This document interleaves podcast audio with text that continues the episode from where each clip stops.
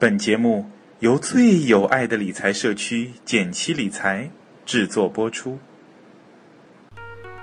减七八也和你务实六新闻，一个和我们息息相关的热点，一段七嘴八舌的欢乐点评。我们接着地气八卦财经。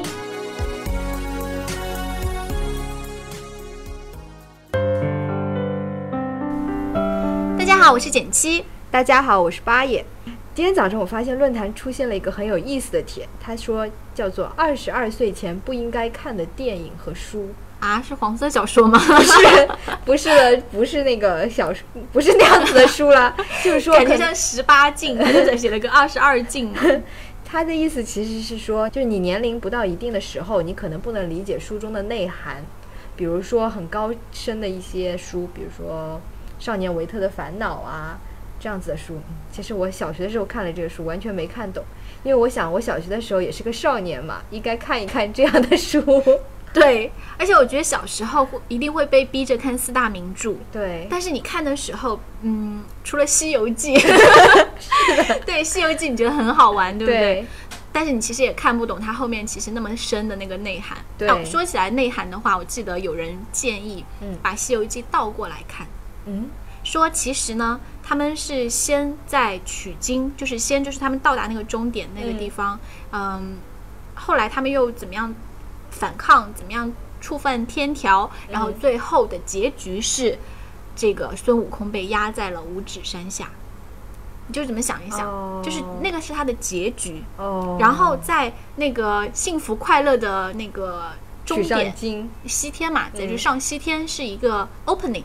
你把它倒过来看，也是蛮顺，好有内涵哦，也蛮脑洞大开的。对对对，那篇文章很长很长，大家可以就是搜这个标题《西游记》倒过来看。嗯，不过我们今天讲的不是四大名著，也不是这些不该看的电影，但其中有一本电影，我我觉得还蛮蛮应该，就是就是蛮普通的一个电影，蛮浪漫喜剧片。对，它叫做《大公司小公司》这样一本美国的电影，我没有看过，是讲什么的？这个电影就是讲一家很大的公司，它也收购了一家比较大的公司。这家大的公司呢是一个传统的行业，然后原来的这家被收购的公司的老板呢也是按照传统的一些思维在进行工作。自从被收购以后呢，就来了一个非常年轻的新老板，把这个原来的相对年纪比较大的老板给替代掉了。然后这个原来的年纪相对大的老板就变成了他的手下，对，然后互相之间就有很多理念的冲突，对于管理公司，对于一些战略都会有一些冲突。嗯，所以其实这个，嗯，是叫大公司小老板，这个小是指年轻的意思。嗯，就是因为被收购，所以有一个这种空降兵来了一个年纪轻，但是却成为了这个公司的呃老大，这样子的一个故事。对，也有一定的现实意义。其实是。嗯，在并购中会经常出现，嗯，因为不同的公司会有不同的文化，对，那公司的规模不同，它的文化、它的呃理念、它的流程都会非常的不一样。是的，所以我们今天要来讨论的呢，是一个我们的辩论赛。毕业后第一份工作应该去大公司还是小公司？嗯，我们看到辩论赛整体的结果，嗯，大部分小伙伴呢都比较赞成第一份工作还是得去大公司，也就是我们正方比较有力量。那我们来看看正方的小伙伴是怎么说的吧。对，梦如小雨说：“大公司、大平台，按章办事，按流程办事，我喜欢。”嗯，小袁将则以过来人的身份说：“他曾经苦逼的在小公司待了四年，然后告诉你必须去大公司呀，小公司太折腾了。先不说学的多不多，后期跳跳槽的优势，大公司也是显而易见的。”对，就是我们说的，就是跳板，然后镀金，很多人去大公司镀一层金。是的。那懒得仰望说。刚毕业还是先大公司，各类管理、各类制度都比较完善，学到东西比较多。是的，依然小鬼也用自己的实际经验告诉大家，觉得应该去大公司。他说他本人毕业于中医学院的非医学专业，他们这个专业的同学啊，毕业以后几乎都是去做医药销售的，但是他本人除外。他大学里就办过这个辩论赛的主题，那个时候就难解难分。他特意留意了一下实实习的时候，还有毕业的时候大家的动向，几乎都去了大公司。他也询问了几个同学，他们都认为大公司比较好。他们的回答无非是工资高、福利好、待遇好。培训次数多，有提升的希望。而小公司，他觉得特别是民营企业啊，则截然相反，工资低，为人啊任人唯亲，经常克扣工资奖金，全年几乎无休。他讲的，当然大公司和小公司的区分标准，可能在每个人心里也会有不同。嗯。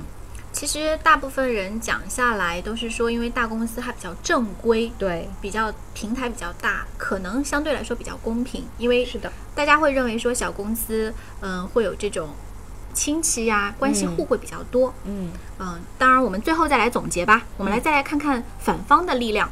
是的，Terry Terry Sprit 他说，见识过小企业三百六十度全接触，就说一个人。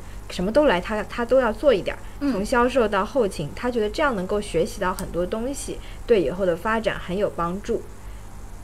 对他提到说，很多人说大公司制度健健全嘛，嗯，那么他提出的一个相反的意见是说，其实大公司也都是从小公司发展的，嗯，制度要学。但是为什么制定一个制度？什么情况配合什么制度？其实你在小公司能够理解的更好。我觉得这个观点很有借鉴意义。嗯，他还有一个观点非常有意思，他说，在小企业中能够领悟到人的劣根性，早一点去掉不切实际的幻想。这个这个观点其实，呃，蛮有意思的。因为在大公司，它是去人性化的。嗯，每个人更像是一个螺丝钉，对每个人做好自己那个流水线上的工作，就是分工分得非常细。对，但是可能在小企业的话，人性的部分，嗯，会表现得更明显。嗯，所以呢，啊，Terry Spirit 提醒是说，早早去掉这个不切实际的幻想。嗯，还有说，呃，因为你在这边待过以后，能够更好的珍惜一份。好的大企业的工作更有耐心。咦，感觉变成了正方。对。我感觉他好像是说，先去不好的地方，然后磨练自己，然后你就会更珍惜苦尽甘来。我觉得这有一点像正方的卧底。对，我也觉得是来黑的。对，那我们再来看看小野酱，他觉得他支持去小公司，大公司有你没你都没什么差别，小公司呢则比较能够锻炼人。然后我们再来看一看一个比较嗯完整的一个观点。嗯，听宣为美，他是这样说的。这个问题还是分行业来考虑。我建议去小公司，理由呢有三点：第一，先选对行业。如果你选的行业是当前热门的、有潜力的行业，那么你以后的回报值会很高。